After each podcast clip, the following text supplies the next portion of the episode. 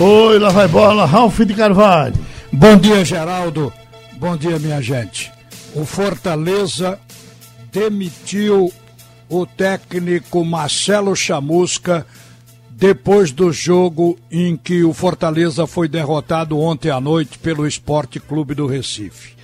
O Marcelo Chamusca, que estava fazendo campanha de destaque com o Cuiabá na Série B, chegou para substituir o ídolo Rogério Ceni, que aceitou a proposta do Flamengo, mas não conseguiu repetir agora no Fortaleza o desempenho do antecessor. O Fortaleza não vence há seis jogos. Marcelo Chamusco deixa o clube cearense após apenas nove jogos. Uma vitória, quatro empates e quatro derrotas.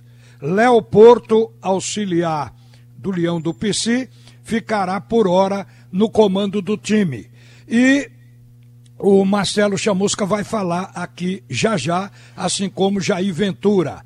A vitória do esporte, é, como o torcedor já se acostumou, foi sofrida, mas foi vitória.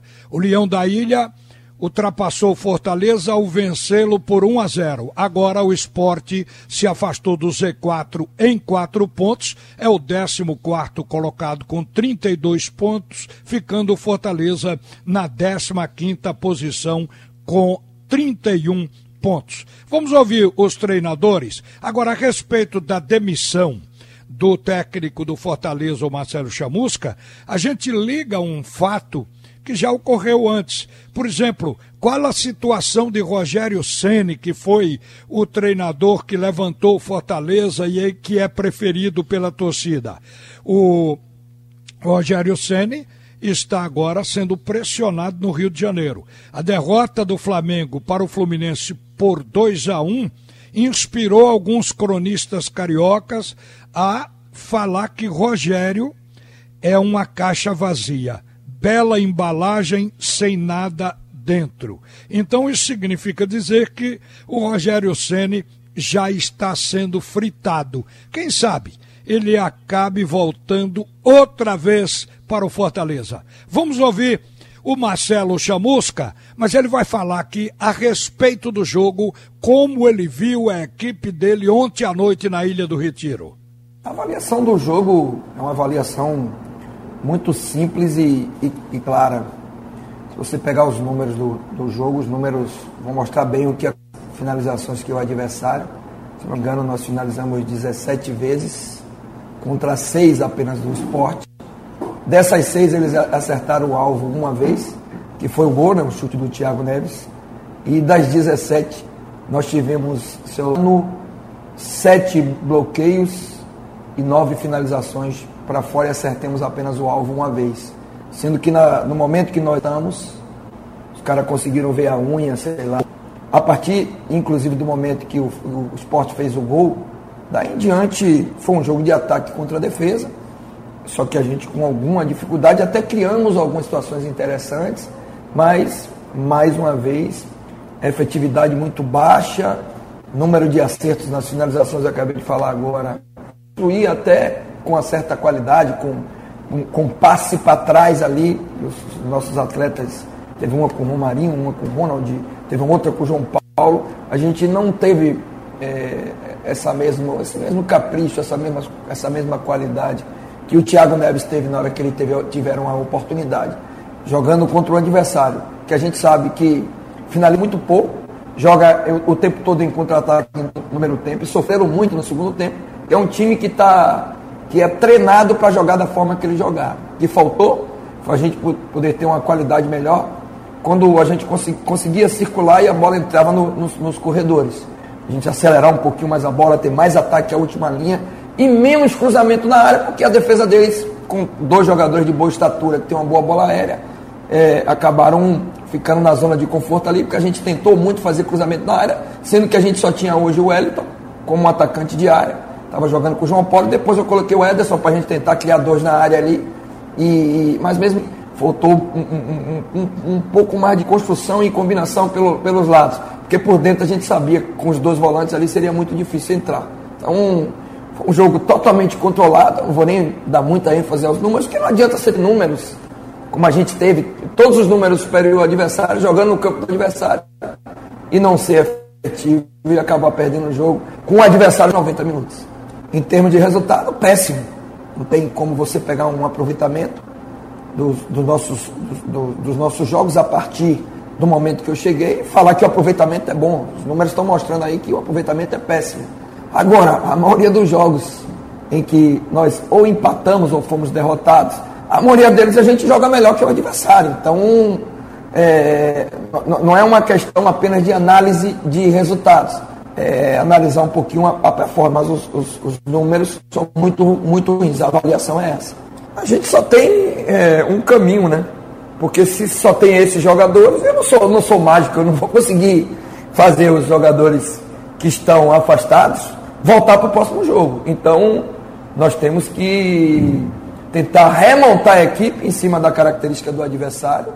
Com os jogadores hoje, por exemplo, a gente teve falta de peça porque é, jogadores não podiam, não estavam aptos a jogar. Inclusive, trouxemos dois jogadores aí do 23, o William, o Lucas Alisson Igor Torres tem jogado pouco, teve que entrar hoje, eu até já comentei sobre as substituições. Quando, quando você perde um número, como a gente perdeu de jogadores por, por dois jogos, a gente perde a capacidade das substituições. Que com esses jogadores que não vieram, a gente teria Beckson, teria David, teria Tinga, jogadores importantes, jogadores que, e, que com certeza poderiam modificar o, o, o cenário do jogo. Mas, infelizmente, nós não vamos ter esses jogadores para o próximo jogo. Então, não tem mágica, é tentar montar a equipe para que a gente tenha uma boa consistência defensiva e que a gente possa fazer um jogo em que não haja de novo uma necessidade da gente ter que reverter resultado, sendo que a gente tem pouco, poucas opções de jogadores para o ataque. Olha, confirmando, a direção do Fortaleza oficializou a demissão do Marcelo Chamusca e toda a sua comissão técnica. Marcelo Chamusca não é mais o técnico do Fortaleza. Nos nove jogos do Fortaleza sob o seu comando, o time marcou apenas sete gols e sofreu nove. O saldo de gols do Fortaleza na Série A é de dois gols negativos. Sai Chamusca o Fortaleza vai para o mercado em busca de um novo treinador. Eu falei na questão aí do, dos resultados do Campeonato Brasileiro, onde o Fluminense venceu o Flamengo por 2 a 1 e o Rogério Ceni está sendo fritado. Rogério é muito ligado ao Fortaleza. Agora, teve um resultado que foi surpreendente. Foi a vitória do Bragantino de goleada por 4 a 2 em cima do líder São Paulo. São Paulo é tão líder que está com 56 pontos na liderança do Campeonato Nacional, e o segundo colocado, que é o Atlético Mineiro, o terceiro é o Flamengo, os dois de baixo estão com 49 pontos. Você vê que tem sete pontos acima dos concorrentes do time do São Paulo. Mas está ameaçado em São Paulo também. Se não ganhar o campeonato, estão dizendo que Fernando Diniz vai ter que buscar emprego na China ou no Japão, porque não vai ser fácil aqui no Brasil. Ontem, com a derrota para o Bragantino, ele ficou tão irritado que acabou uh, discutindo com o jogador Tietê e simplesmente disse que o jogador é um mascaradinho. Mas vamos falar do jogo do esporte outra vez. Esporte ganhou o jogo.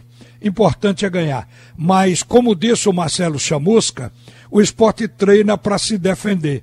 Porque o esporte fez o gol e recuou. Aquele sofrimento de sempre para o torcedor. Mas no fim, a vitória, que é o que importa, porque afastou o esporte da zona do rebaixamento. Vamos ouvir o técnico Jair Ventura falando do jogo. Jair, boa noite. Igor Moura da Rádio Jornal. Queria que você analisasse o comportamento defensivo do time como um todo desde a sua chegada, né? A partir daquele jogo contra o Coritiba no Couto Pereira. Do apoio na marcação dos atletas mais ofensivos, desde o centroavante, dos pontas, dos meias, do, obviamente, o comportamento defensivo dos volantes e da sua primeira linha defensiva. Queria que você também especificasse a sua avaliação é, da ótima Série A que sua dupla titular de zaga vem fazendo, tanto o Adrielson e principalmente o Iago Maidana. Ah, difícil você falar da primeira linha sem falar dos, dos demais jogadores. Eu acho que todas as fases do jogo elas são importantes com todos os atletas, desde a marcação à, à organização ofensiva. Muitos falam que o esporte tem dificuldade em fazer gols quando a gente tem a bola e fechou agora no instat. Nós tivemos 77% dos nossos gols em ataque posicionais, né? apenas 3 gols em transição. Então a equipe do esporte é uma equipe que sabe o que fazer com a bola. Nós não temos muito a bola, mas quando a gente tem a bola, a gente trabalha muito bem no, no setor ofensivo também. Então, não difícil analisar só a, a, a, dupla de zaga, lógico que eles vêm fazendo um bom campeonato, mas como, como os demais atletas também, todos são importantes em todas as fases do jogo. Desde a minha chegada, quando eu assumi na zona do rebaixamento, nós tivemos uma arrancada onde terminamos em quinto, depois caímos para sexto, acabamos não conseguindo manter no alto da tabela, mas em nenhum momento a gente entrou na zona. Em nenhum momento nós entramos na, na zona de rebaixamento. E a gente vai trabalhar para isso. Lógico que por vezes nós ficamos próximos, por vezes nós ficamos muito longe, mas o campeonato não se resume em uma rodada e um jogo. São 38 rodadas. E aquele time que for melhor dentro dessas 38 rodadas vão conseguir maior uma posição melhor dentro da tabela. E a gente vai trabalhar para isso até o dia 24 de fevereiro, para que no final da competição a gente possa ter levado o esporte ao maior lugar possível dentro do nosso trabalho. A gente, quando a gente faz o gol, a equipe adversária acaba se jogando. Não sei se você assistiu o jogo contra o Goiás, onde nós tivemos 16 finalizações, 61% de posse e perdemos o jogo. A gente teve o controle do jogo e perdemos o jogo. Então, por vezes, é, essas situações acontecem para não acontecer, a gente tem que falar com os nossos adversários para não atacar a gente, né?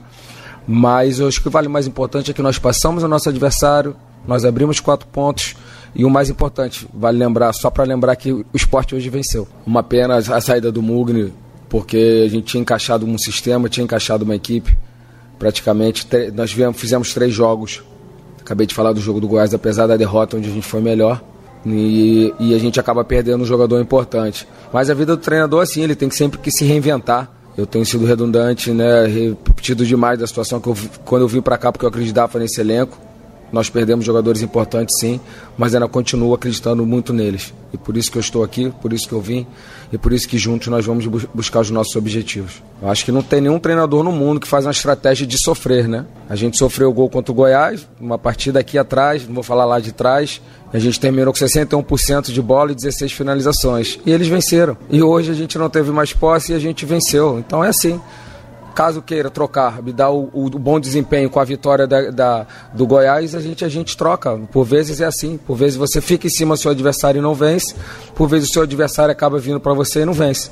Mas só para lembrar que o esporte venceu e hoje nós demos mais um salto na tabela, abrimos quatro pontos da zona de abaixamento, que foi muito importante. Davi Saboia, Jornal do Comércio. Sendo bem direto, queria que você fizesse uma avaliação do desempenho do setor ofensivo, do ataque no jogo de hoje e também uma avaliação, uma análise do ataque no campeonato desde a sua chegada. Muito obrigado, boa noite. Ah, difícil. Como, como me fizeram a mesma pergunta sobre o setor defensivo, você fazer uma análise isolar o time, porque o time, como o nome já diz, é um time. Não tem só o ataque, não tem só a defesa. É um conjunto. Eu sempre falo, né? Isso é uma fala do Mourinho que quando a gente ataca tem que estar tá pensando em defender e quando a gente defende tem que estar tá pensando em atacar, né? São as transições defensivas, ofensivas, fora as organizações ofensivas e defensivas, essas fases do jogo, mais a bola parada. E a gente trata, a gente treina, uma pena que os treinos hoje por conta da pandemia são fechados, vocês não conseguem acompanhar, mas os nossos trabalhos nós damos ênfase em todas as fases do jogo da mesma maneira, da mesma maneira. Então é difícil fazer uma análise só de um setor e você deixar o outro setor, porque eles estão sempre conectados. A gente tem um elenco onde a gente tem que gerar competitividade dentro desse elenco. Se eu viro para você aqui e falo que eu achei uma alternativa definitiva, eu desacelero os demais jogadores dessas posições.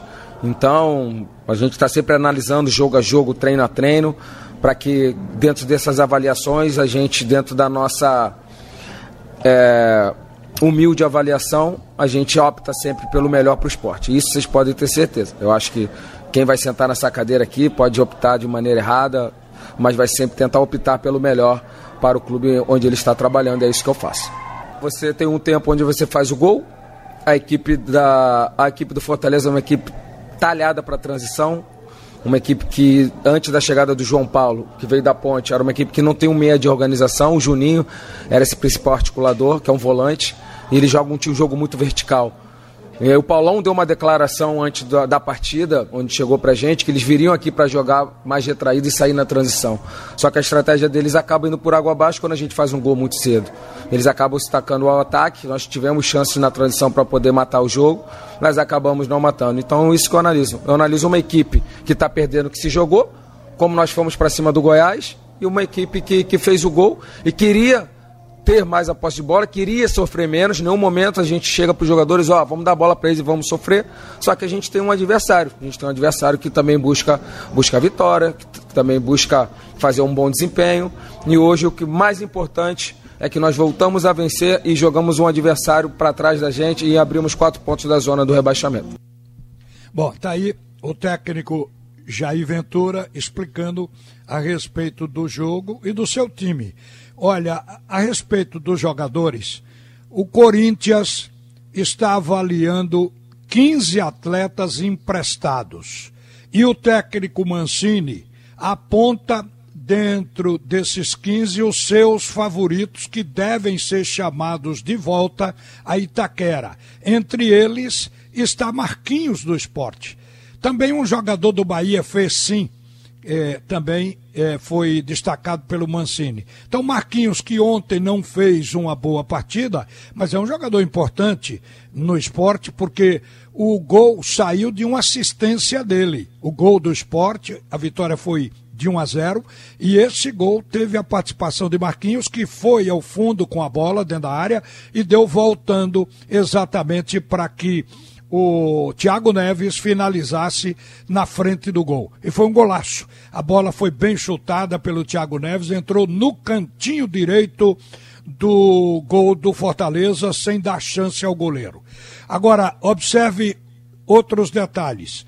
O Náutico joga sexta-feira contra o Paraná Clube às 19h15, ainda sem Hélio dos Anjos na área técnica. Faltam seis jogos para o Timbu achar o seu espaço e escapar da degola. O Santa Cruz joga no sábado às 17 horas contra o Vila Nova em Goiás. É a quinta rodada, só tem seis. Então o Santa vai precisar de uma vitória para no último jogo ver se o empate basta ou se tem que ganhar de novo o último jogo do Santa contra o Brusque nesse quadrangular.